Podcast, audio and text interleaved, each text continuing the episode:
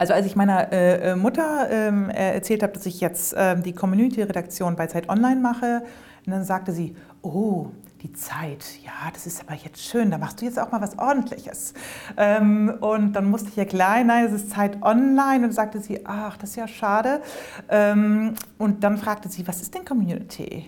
Äh, und dann dachte sie, das sind doch diese, das sind doch so diese Gemeindezentren, in denen Armspeisungen veranstaltet werden.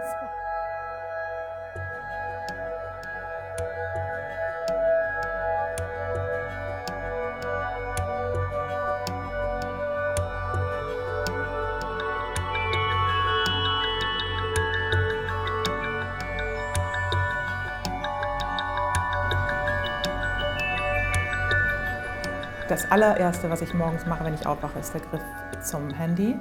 Das war aber schon immer so, äh, seit ich äh, mein erstes Handy hatte. Wenn ich zur Arbeit fahre, klar, dann checke ich immer die Headlines. Also ich schaue immer, was läuft bei uns äh, gerade. Der erste Blick geht immer auf die HP, was für Geschichten haben wir gerade laufen. Der zweite Blick geht immer in die Kommentarbox, also was sind die gerade meist kommentierten Geschichten. Dann natürlich checke ich E-Mails. Beim E-Mail-Check äh, achte ich als erstes auf die Moderatoren-E-Mails. Alle unsere Moderatoren müssen ihre Arbeit ständig dokumentieren. Nach jeder Schicht wird ein Protokoll geschrieben. Äh, die sind für mich sehr wichtig, diese Protokolle. Ich überfliege die immer und schaue, ob irgendwas Ungewöhnliches passiert ist. Manchmal äh, verdichten sich so mehrere Protokolle zu einem Problem. Äh, und dann fange ich auf dem Weg zur Arbeit schon an, über dieses Problem nachzudenken, was immer sehr unergiebig ist, weil das nirgendwo hinführt. Eigentlich müsste ich es mir angewöhnen, erst hier bei der Arbeit wirklich anzufangen, mich mit Problemen zu beschäftigen, weil auch nur hier die lösbar sind.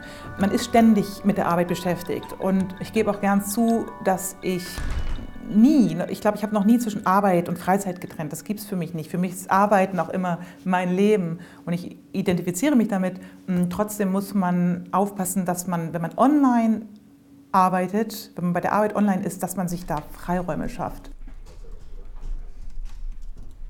Den Kern unseres Teams äh, bilden die sogenannten Moderatoren. Das sind äh, studentische Mitarbeiter, die aus den unterschiedlichsten Studienbereichen kommen. Es ist uns ganz wichtig, dass wir ein möglichst vielschichtiges richtiges äh, Wissenskonglomerat schaffen sozusagen. Ja? Ähm, die Leute haben auch ihre Spezialthemen, die haben äh, ihre Lieblingsthemen, ähm, die sollen sie auch haben und in denen sollen sie dann auch eben durch ihre Moderation ähm, besonders hervortreten können.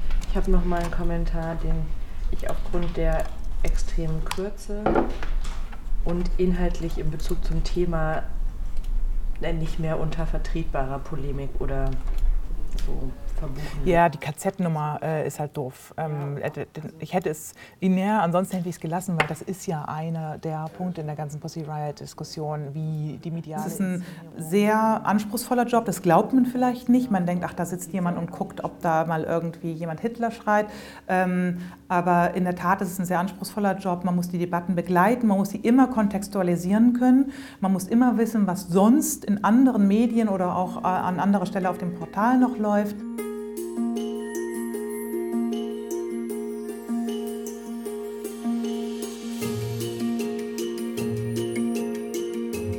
Ja, momentan hat unsere Community eine gute Phase. Äh, wir haben zurzeit so 16, 16.500 Kommentare pro Woche.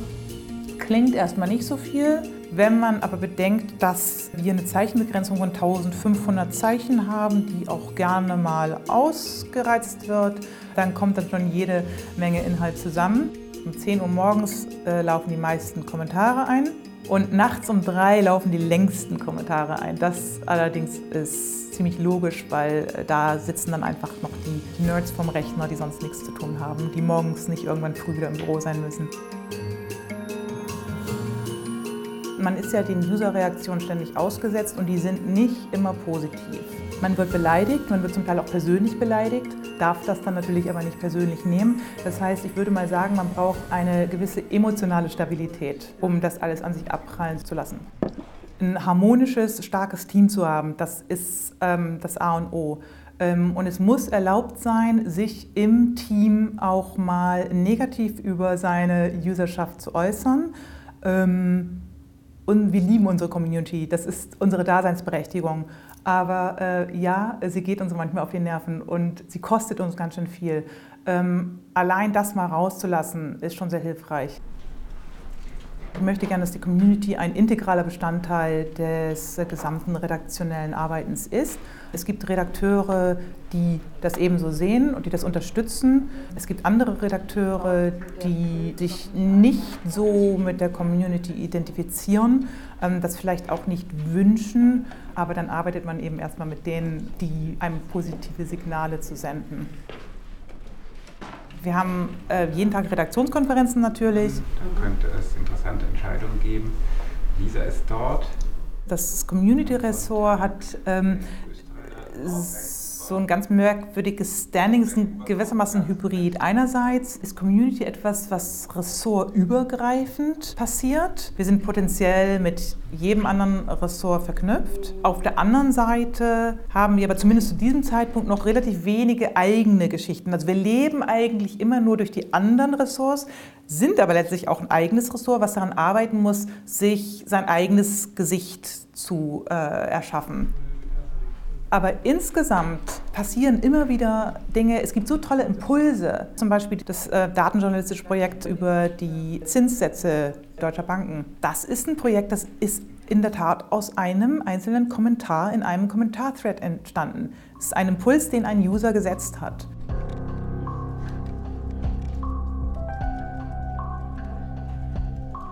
Es gab ein Stück aus der Wirtschaft zum Thema Zinsen und Undurchschaubarkeit von Zinssätzen und so weiter.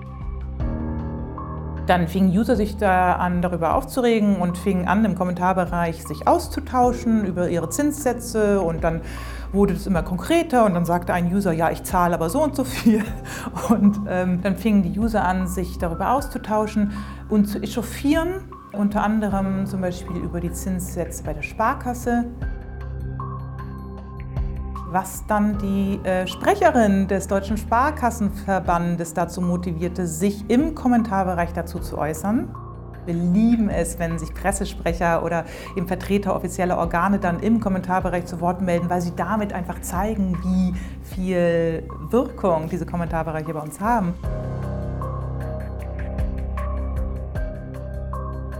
Daraus entstand dann eben ein Aufruf. Ganz einfach, teilen Sie uns die Höhe Ihres Zinssatzes mit. Das Projekt wurde dann so groß, dass wir das zusammen mit der gedruckten Seite äh, weitergeführt haben. Und als wir dann über 8000 Datensätze zusammen hatten, haben wir daraus eine Datenkarte äh, erstellt, haben den User transparent gemacht. Wie genau ist denn jetzt diese Karte entstanden? Wie viele von Ihnen haben mitgemacht? Was haben die uns mitgeteilt? Das ist ein sehr schönes Stück gewesen, weil es einfach über mehrere Stufen ein Hin und Her zwischen Redaktion und Community gab.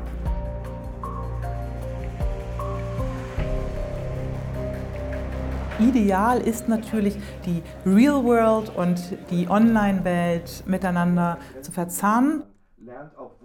Wir haben das große Glück, hier in der Redaktion einen Veranstaltungsraum zu haben, in den wir regelmäßig Talkgäste einladen. Und diese Veranstaltungen werden natürlich auch wieder zurück ins Online-Medium übertragen. Das machen wir noch nicht so lange. Da experimentieren wir zum Teil auch so ein bisschen rum. Wir kündigen zum Beispiel unsere Veranstaltungen an, wir stellen dazu ein Stück online und äh, fordern die User auf, dazu zu kommentieren und bereiten die schon darauf vor, dass die besten Kommentare dann in die Veranstaltung hineingetragen werden. Warum denn so viele Leser mit so einer Selbstverständlichkeit davon ausgehen, dass Sportler Vorbilder sind und warum sie das überhaupt nicht in Frage gestellt haben wollen? Während der Veranstaltung begleiten wir diese online über Twitter, ähm, zum Teil auch Facebook. Ähm, manchmal haben wir auch einen Livestream laufen und der Livestream ist in der Tat ähm, das Wichtigste, um das wichtigste Tool, um so eine Veranstaltung in unterschiedliche Kanäle zu transportieren und seine Community zu erreichen. Zeit online ohne Community wäre sehr viel weniger lebendig und würde wahrscheinlich weniger aktuell wirken. Denn die Leserschaft ist ja unsere Legitimation und auch eine Verankerung im Hier und Jetzt. Nachrichten machen können andere Portale genauso gut wie wir. Aber einordnen und in Bezug setzen und mit der Welt da draußen verankern, das können wir, glaube ich, besser als andere und das eben dank unserer Community.